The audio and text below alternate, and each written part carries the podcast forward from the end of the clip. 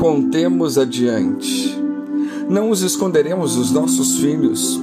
Contaremos à próxima geração os louváveis feitos do Senhor, o seu poder e as maravilhas que fez. Salmo 78, 4. Algumas famílias têm o bom costume de lembrar sua própria história. E diante disso, será que sabemos alguma coisa sobre o nosso avô ou sobre nossa bisavó? Quem foi o nosso trisavô? De onde vieram os nossos antepassados? Como Deus agiu na história da nossa família? Há um provérbio popular muito interessante que diz: O homem inteligente aprende com os seus erros. O homem sábio aprende com os erros dos outros. Não se sabe quem é o autor desses dizeres, mas são geniais. Ensinam que a observação do presente, principalmente do passado, como os erros e acertos, pode impedir alguém de sofrer consequências de mais decisões simplesmente porque viu o que aconteceu com outros quando assim agiram. Por isso, a história da igreja é tão importante para a igreja moderna. A história da nossa família é importante para nós e para os nossos filhos. Do mesmo modo, as Escrituras também fornecem muitas lições preciosas que podem guiar os servos de Deus no presente, livrando-os das armadilhas que lhes estão preparadas, tanto pelos inimigos do Senhor como pelo próprio pecado pessoal. O Salmo 78 é um exemplo do uso dessas lições a fim de educar as novas gerações para que evitem os erros do passado e prossigam rumo ao futuro munidos do desejo e da sabedoria que levam à comunhão com Deus e ao seu serviço. No meio do povo de Deus, a transmissão da herança histórica era assunto que deveria ser ensinado à criança até que ela alcançasse maturidade e, consequentemente, condições de transmitir à geração seguinte. Além da história do povo, a ideia do conhecimento de Deus, a adoração e obediência ao Criador, o reconhecimento pelos seus feitos, todos esses aspectos eram pontos fundamentais na educação da criança israelita. Graças a tais cuidados por parte de Deus, é que o conhecimento do Todo-Poderoso chegou até os nossos dias. O Salmo 78 resume os principais fatos da história do povo de Israel. Sua ideia básica é que cada família conte para os seus filhos o que Deus fez por eles. E para que isso?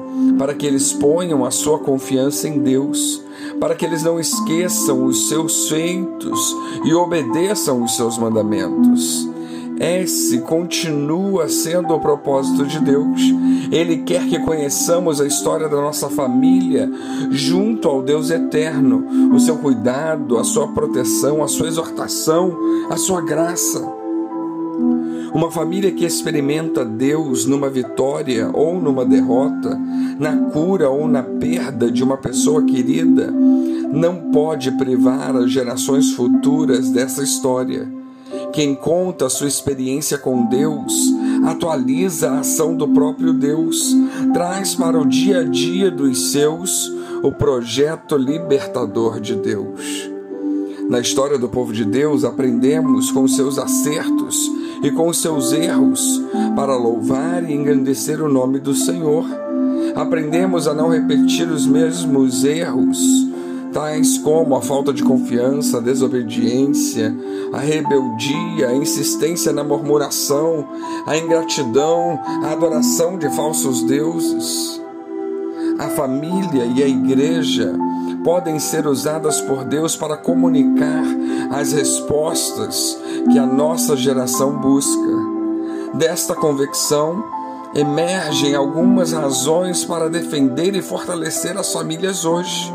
A primeira é a necessidade de construir famílias saudáveis, que construam convicções no coração dos seus filhos.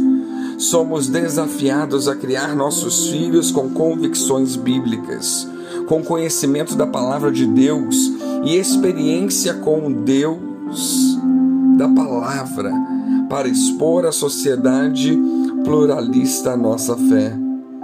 Se a bênção, a graça e a misericórdia de Deus estão no nosso lar, é justo que outros saibam, para que todos honremos o nome do Senhor que se revelou plenamente em Jesus Cristo. Na sociedade de solitários, famílias cristãs saudáveis experimentam intimidade as famílias cristãs capacitam seus membros a relacionar-se em níveis mais profundos, a ser contra a cultura em uma sociedade descartável e utilitária. Na sociedade consumista, famílias cristãs saudáveis valorizam o ser. Somos desafiados a construir famílias que vivam os valores do reino de Deus e criem filhos que saibam a sua posição em Cristo, que não vivam para consumir bens ou mesmo a religião. Na sociedade envelhecida do século XXI, famílias cristãs saudáveis abençoam as gerações, pois somos desafiados a ser igreja que auxilia as famílias a descobrir como quatro gerações podem conviver em harmonia. Na sociedade secularizada, o projeto de Deus continua sendo famílias cristãs saudáveis. Família é projeto de Deus. Deus está dedicado a defender e fortalecer a família. E que Ele nos ajude a investir na defesa e no fortalecimento da família, com a segurança de que família não é um projeto nosso, mas um projeto de Deus. Que Deus os abençoe.